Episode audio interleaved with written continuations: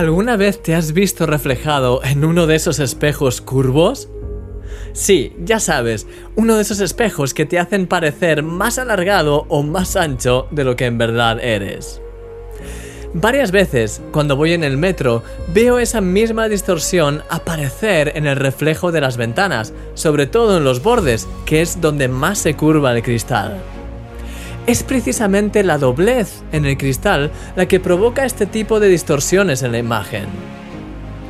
La sexta bienaventuranza dice, ¿qué alegría más grande experimentas cuando tu corazón es puro?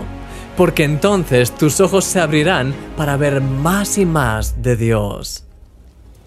Querido amigo, cuando tu corazón no es recto, es fácil ver las cosas distorsionadas.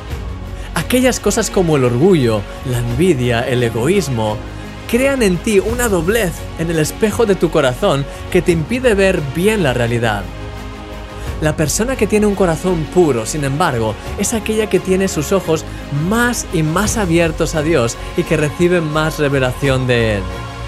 Y eso produce en nosotros una alegría tan grande. No hay nada más precioso en esta tierra que tener una comunión profunda con Dios. La sexta bienaventuranza tiene una promesa gloriosa que tiene que ver con el gozo de ver a Dios. Pídele hoy al Señor que limpie tu corazón y que te ayude a verle con claridad. Ora conmigo. Señor, gracias por tu amor. Dios mío, no quiero tener más impurezas en mi corazón. Purifícame y ayúdame a ver todo con tus ojos. Señor, a ser cada vez más consciente de la realidad espiritual y a no ver las cosas de una manera distorsionada. Gracias por todo lo que haces en mi vida, Señor.